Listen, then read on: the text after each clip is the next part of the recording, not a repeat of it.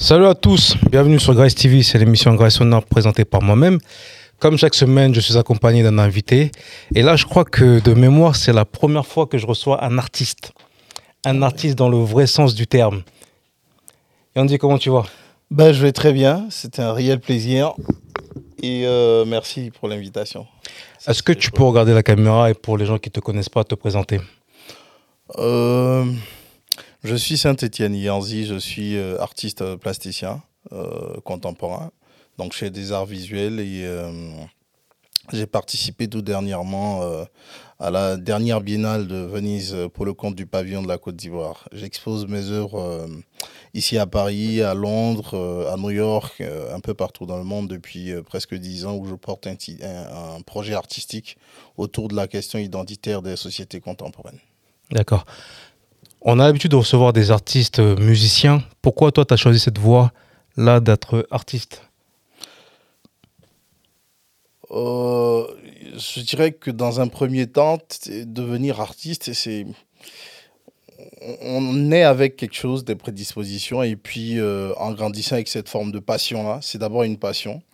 Et euh, c'est une passion qui devient un appel parce qu'après, en, grandissant, on se rend compte que c'est finalement un métier, ce qui m'est arrivé. Donc, euh, j'avais des prédispositions euh, tout à fait très jeunes. Et en développant ces passions-là, j'ai réalisé en grandissant que c'était un vrai métier et un métier dans lequel voilà, il y avait eu de, de, de, de, célébrités, des grands noms qui ont fait évoluer euh, l'histoire de, l'humanité tout entière. Donc, euh, c'est des Léonard de Vinci, des Pablo Picasso, euh, euh des Hélène Hatsui. Donc, effectivement, c'est ça qui m'a amené à, là. Donc, une passion qui s'est ensuite s'est transformée en, en, une vocation, un appel. Voilà.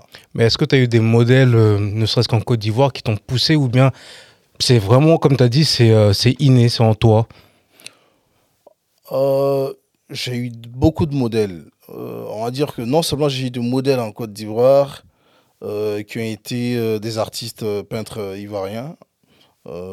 les tout premiers d'ailleurs qu'on a pu voir, James Soura, Monebou, et ensuite des premiers mentors, donc Pascal Conan, qui est un artiste ivoirien et un, un dévancier, un prédécesseur qui a été aussi un, professeur pour moi. D'accord. Donc il y a eu beaucoup de sources d'inspiration. Et la seconde chose, c'est que j'ai intégré l'école des arts d'Abidjan euh, à l'adolescence. Donc j'ai découvert l'histoire de l'art. Et euh, j'ai étudié cette, euh, cette histoire-là. Et c'est comme ça que je suis tombé fan de, de dans l'histoire de l'art, de certains courants artistiques qui avaient beaucoup influencé le monde. La Renaissance italienne, l'art baroque, le classicisme euh, occidental et même l'histoire de l'art égyptien Imhotep euh, et toute la production artistique, architecturale et sculpturale de l'Égypte ancienne, même de la Grèce aussi. On va dire que moi, je suis vraiment condensé d'un savant mélange de tout. Donc de l'expérience humaine, donc de la rencontre humaine, bah, de l'apprentissage par les par l'histoire aussi parce que je suis très passionné d'histoire. Donc euh, c'est une synthèse de tout ça qui fait de moi le, créateur que je suis. Donc c'est mille influences dans tout ce que je rencontre. Donc je suis pas difficile dans la rencontre. Voilà. est-ce que tu pensais que ton ta passion dix ans après t'aurait permis de voyager à travers le monde être un étendard de la de la culture ivoirienne? Est-ce que je pensais euh, honnêtement euh, Pas vraiment. Pas vraiment parce que euh, j'avais mes raisons. Hein il y a dix ans, euh, les artistes euh, ou la production artistique venant du continent africain, je parle des arts visuels, donc de peinture, de photographie, donc il y avait que les arts premiers, donc la sculpture, les statuaires qui étaient toujours vendus aux enchères, et puis euh, l'art africain était toujours très tribal, donc il n'y avait pas d'artistes contemporains qui, il n'y avait pas de plateforme culturelle réelle pour les artistes africains. Tout ça a vu le jour il y a dix ans. Donc il y a dix ans, moi je débutais, donc c'était assez improbable pour moi de m'imaginer une carrière euh, comme celle-là. Euh, et, ça, euh, c'est à la fois une satisfaction, une surprise, mais je le sens, hein, et comme j'ai l'habitude de le dire, je le ressens comme une responsabilité. On reste, voilà, à jamais les premiers, les pionniers de quelque chose qui, qui a fini par voir les artistes africains. au détriment de leur âge, s'imposer presque partout dans le monde. Et ça, ça fait plaisir. Ça fait plaisir de savoir que, voilà, on a écrit ou on est en train d'écrire une histoire qui sera belle, qui, qui, révalorise le continent africain tout entier, et puis qui fait rêver les jeunes sur le continent, et même en, Europe aussi, et un peu partout dans le monde. On parle beaucoup des créatures des, euh, des, des, euh, des, peintres ou des artistes euh, européens, mais très peu de ceux du continent africain. Et pourtant, quand tu remontes, il y avait des Bantous qui faisaient déjà des masques, qui faisaient déjà de, pas mal de choses. Comment tu expliques ça? Ah, mais là, on est en face du professeur d'histoire aussi, parce que je suis professeur à l'Académie des Beaux-Arts euh, d'Abidjan. Et il euh, faut dire qu'il euh, y a toujours une forme d'injustice liée à l'histoire du continent africain, liée à ses icônes, liée à son patrimoine. Donc ces injustices historiques-là se poursuivent aussi également aujourd'hui. Et c'est à nous de réparer ça, en tant que personne d'abord, parce qu'on est des citoyens, euh, et en tant que, du continent. Donc ces, fautes historiques-là sont liées à l'interdépendance des peuples. Chaque crise, chaque rencontre culturelle qui a vu une société prendre l'ascendant sur l'autre ne l'a pas laissé survivre. Il n'y a jamais eu de cohabitation culturelle. Quand deux cultures se rencontrent, le brassage, c'est quasiment euh, une utopie. Donc on a toujours eu l'ascendance des sociétés, euh, des vainqueurs sur les vaincus. Et euh, dans le contexte, ou dans ce contexte qui est le nôtre, le continent euh, a perdu beaucoup en perdant, euh, voilà, dans sa rencontre avec l'autre ou en ne remportant pas les, les, les, les, les, combats et les batailles les plus mythiques de, de cette histoire-là. Donc ça, c'est pour expliquer cela. Et heureusement, avec l'évolution de notre monde, tel que notre humanité a évolué, euh, je pense que euh, des possibilités sont en train de se mettre en place. Et euh, il est de la responsabilité des créateurs eux-mêmes d'écrire les propres pages de leur histoire. Je suis assis ici avec vous aujourd'hui, et ça c'est magnifique.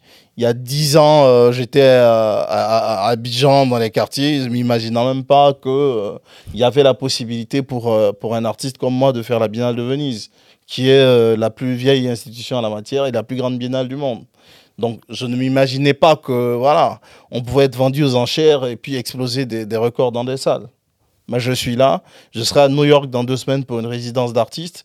Ça non plus, je ne m'imaginais pas. Aujourd'hui, on peut parler d'Art Basel, on peut parler, euh, voilà, de, pas encore en termes de chiffres parce que c'est nouveau, mais en termes de, de, rapport dans la créativité, on n'est pas médiocre du tout. J'ai envie de dire que je suis super fier de produire un travail dans lequel je ne me sens inférieur à personne. Personne, franchement. Et même la reconnaissance qui est faite aujourd'hui, ça va prendre le temps que ça va prendre, mais l'histoire est en train de changer. Hmm. Parce qu'on ne peut pas faire, on peut, on peut freiner les, les, les, les, les velléités individuelles, mais on ne peut pas freiner la culture. Ah la culture, elle se suffit elle-même. Elle a toujours évolué en fonction de sa, de son, de sa propre conscience. Et ça, euh, c'est en train d'être fait et je suis très fier de, ce qu'on est en train d'accomplir aujourd'hui.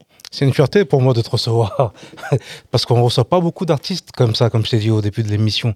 Toi, quand tu te retrouves justement à Venise, quand tu vas à New York, qu'est-ce que tu ressens? Beaucoup, beaucoup, beaucoup de fierté, mais surtout, euh, je suis très optimiste. Moi, je suis très gourmand. Euh, les success stories, c'est bien. C'est j'ai toujours adoré le, le, les petites injustices de la vie, quelqu'un qui part de zéro et puis qui arrive finalement. Mais chez moi, la notion d'arriver, c'est pas. Je ne m'impressionne pas beaucoup d'y a pas longtemps, euh, je veux dire. Donc, je suis ému, touché la seconde, la seconde d'ensuite. Je me demande comment on peut faire plus que ce que j'ai fait. Et comment on peut faire plus que ce que tu as déjà fait? Et euh, bah, c'est ce que je suis en train d'étudier comme question, mais dans ma position, c'est qui est plus de Yanzi, c'est qui est plus d'autres de, de, grands artistes, euh, plus de Johanna Chomali, plus de, de, Ibrahim Mahama, plus de, de Amwako Boafo, voilà. Les artistes africains peinent à être reconnus? Euh, j'ai envie de dire qu'il y a, y a cinq ans, on m'aurait posé la question, j'aurais hésité. Aujourd'hui, c'est à Moako Boafo, c'est 3 millions d'euros pour une, pour une toile. À Boudia, c'est 500 000 euros de vente aux enchères. Euh, je crois ma vente aux enchères qui, a, qui, avait explosé dans une salle ici, c'était 70 000 euros. Donc euh, voilà. Tu sais, pour un mec comme moi, des fois, je regarde des, des peintures, je vois les prix qui s'envolent et j'ai du mal à comprendre comment on peut mettre autant de sommes pour ces œuvres-là. Parce qu'il y a, la compréhension déjà de ce que c'est comme discipline. Et puis, je me dis que c'est ça aussi qu'on doit essayer de faire, de faire comprendre la discipline qui est la nôtre au commun des mortels, aux autres. Et c'est pour ça que je prends plaisir à venir à ce, type de plateforme, parce que euh, il faut pas qu'on soit trop renfermé. Euh, le monde a besoin de ses artistes et le monde a besoin de sa culture. Et il euh, faut comprendre que le marché mondial de l'art, c'est un marché qui protège le patrimoine culturel de civilisation entière. Donc chaque société a ses artistes, donc a ses créations, et chaque création correspond à, à l'évolution et puis au patrimoine culturel donc, de l'histoire d'un peuple. Et euh, chacun, chaque société, chaque modèle économique valorise son patrimoine culturel. Donc vous avez la puissante Europe, donc avec euh, tout ce qu'on lui connaît, qui protège la Joconde, qui valorise, parce que la Joconde ne pas fait partie de son patrimoine. Donc chaque œuvre constituant son patrimoine culturel est valorisée par le, le modèle économique européen. Les Américains font de même, les Asiatiques font de même. Et donc, pour le continent africain, qui, euh, qui a un modèle économique qui est, euh, qui est euh, nettement fixé, enfin, qui est fixé quasiment sur le modèle économique mondial, occidental, on a un peu traîné. D'accord, mais les artistes se retrouvent en fait être de bons ambassadeurs de, ce, de cette, cette représentativité culturelle-là. Donc, c'est une création qui séduit les modèles économiques, que ce soit en Europe, que ce soit aux États-Unis. Et ces modèles économiques-là ne se privent pas. Quand c'est bon, c'est bon.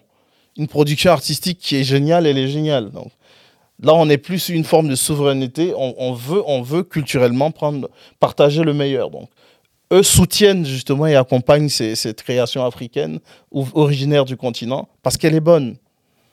Donc, euh, on va dire que la culture, c'est ce qu'il y a de plus précieux pour, euh, pour les civilisations et les peuples entiers. C'est ce qu'on transmet, c'est le legs d'une génération à une autre.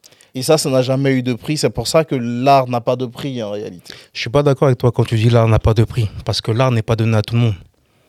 C'est donné à une certaine élite qui peuvent se permettre de, un, acheter ces œuvres-là, et de deux, de pouvoir y avoir accès.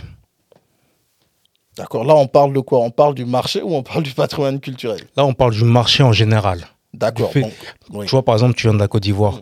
Mm. Aujourd'hui, on ne peut pas dire que tous les enfants de la Côte d'Ivoire ont accès à tes œuvres à toi. On est d'accord. Ça, c'est le marché. Ouais.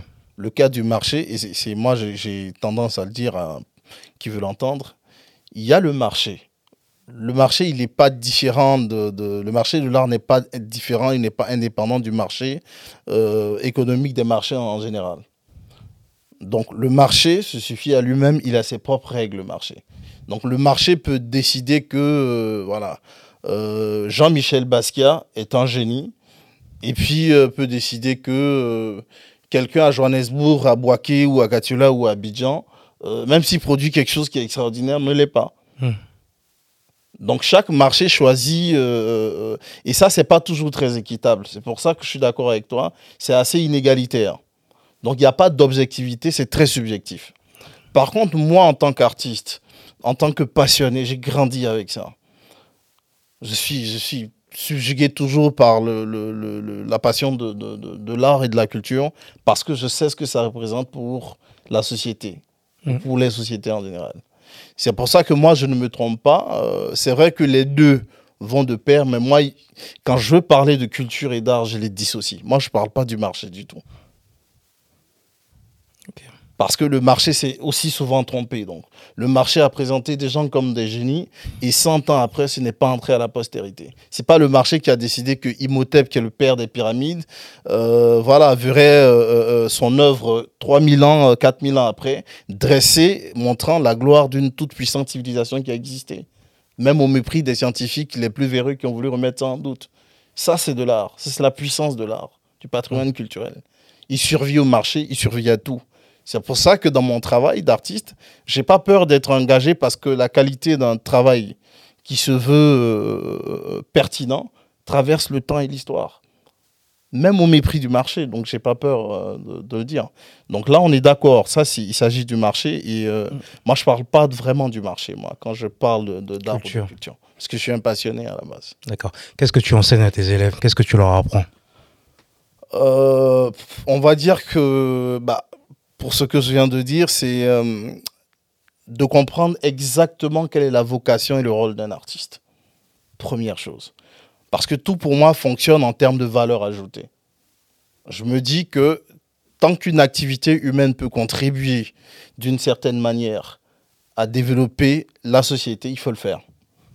Je dois apprendre que les arts ont toujours été le socle de l'évolution de toutes les sociétés humaines. Et que devenir un artiste, c'est un privilège.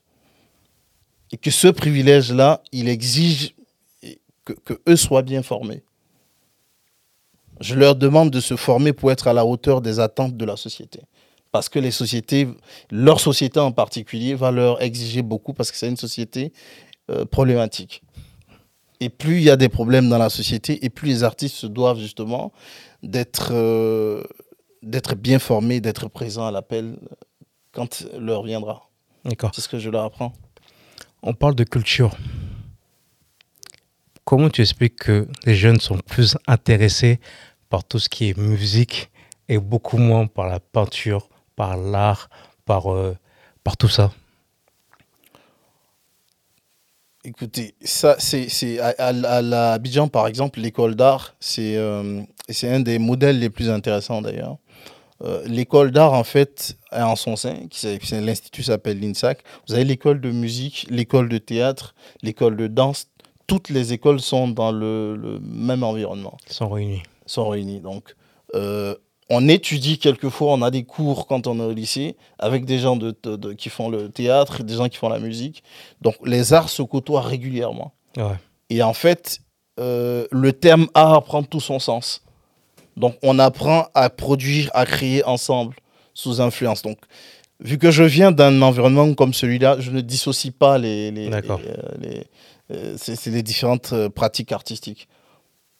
Et je disais à des, des, des, des, des amis qui sont des artistes euh, ivoiriens, qui sont très connus, qui sont des rappeurs, qui font nos beats. Je leur disais, euh, les gars, vous faites un travail qui est extraordinaire. Vous voyez, moi, si je poste une photo, d'accord, j'ai quoi 100, 200 likes, maxi ouais. Vous faites, euh, vous toussez dans le micro, c'est bon, vous avez tout le monde là qui vient. Et ça, je trouve que c'est très intéressant. Vous avez de l'audience, vous avez de l'audimat, vous êtes écouté. Maintenant, euh, nous, on produit un travail qui est plus périn. Parce que l'image perdure beaucoup plus dans le temps, l'image matérialisée en tout cas. Et en fait, les gars, on doit travailler ensemble. On doit travailler ensemble. C'est indissociable. C'est pour ça que euh, dans les sociétés plus structurées, en la matière, euh, tout est réuni dans, le, dans un même projet. Hollywood, c'est ça. Les États-Unis, on, font, on monte un projet, une synthèse dans laquelle il y a tout. Mm. Il y a l'image, il y a le son, il y a le jeu d'acteur, il y a tout réuni au tout, même ouais. endroit. Et en fait, c'est à ça qu'on doit arriver. En réalité, c'est pas vraiment dissociable. Moi, je ressens la musique comme euh, j'ai besoin d'écouter de la musique pour créer, j'ai besoin d'écouter du, du- des sons pour créer, j'ai besoin de voir du, du- je suis cinéphile, de, de voir de, de bonnes adaptations au cinéma. Mm. J'ai besoin de, de choses qui, stimulent ma créativité. Donc pour moi, c'est indissociable complètement. Peut-être que, comme les artistes rap que tu viens de citer, ils ont ce côté star qu'on ne retrouve pas chez les, chez, chez, chez, chez les autres artistes. Absolument, je suis d'accord. Sauf Jean-Michel Basquiat, d'accord. J'allais le citer, mais je voulais pas faire le mec. Sauf, Mais- sauf Basquiat. Il y a que lui, en Qui fait, était en vrai. people, ouais. de la nouvelle génération, entre guillemets, tu vois. Ouais, ouais. Comment tu l'expliques? Pourquoi toi, t'as pas ce côté rockstar? Euh, on va dire que dans la formation artistique, je ne sais pas si vous faites euh, attention, euh, les, les architectes ne font pas de publicité. Euh, nous non plus pour une exposition ou un vernissage. On ne fera pas de grandes, enseignes, de grandes enseignes qu'on va placarder dans la ville. Mm. Donc, euh, dans la formation artistique, je ne sais pas comment ça se passe partout ailleurs. Dans la formation artistique qu'on a eue, dans la déontologie de la formation des arts visuels, c'était pas quelque chose qui était intégré. Donc, euh, on va dire que c'était pas au programme, quoi. Et comme on n'est pas des hommes ou des femmes de scène, la plupart du temps, tout, tout est dans nos œuvres. C'est-à-dire qu'il est plus facile d'identifier une œuvre de Yanzi que d'identifier Yanzi lui-même. Moi, j'ai eu affaire à des endroits où je suis parti. J'ai entendu des gens parler de mon travail. Ah oui, je connais, j'adore tout ça. Mais en fait, ma, ma gueule ne leur disait absolument tout. rien. Ils me disent, ah, tu, ah, je dis, mais vous le connaissez? Oui, je le connais. Je le connais très bien. Je dis, ah, c'est génial ça, j'adore. Donc, c'est un peu le, le, le, paradoxe de, de, la, de, la, de la création. Je me dis qu'on ne peut pas tous être des hommes et des femmes de scène aussi. Parce que si tout le monde occupe la scène, faut que c'est comme un, un, édifice qui doit être construit euh, et chaque entité doit s'emboîter euh, en fonction de, de, la place qu'elle occupe dans l'édifice.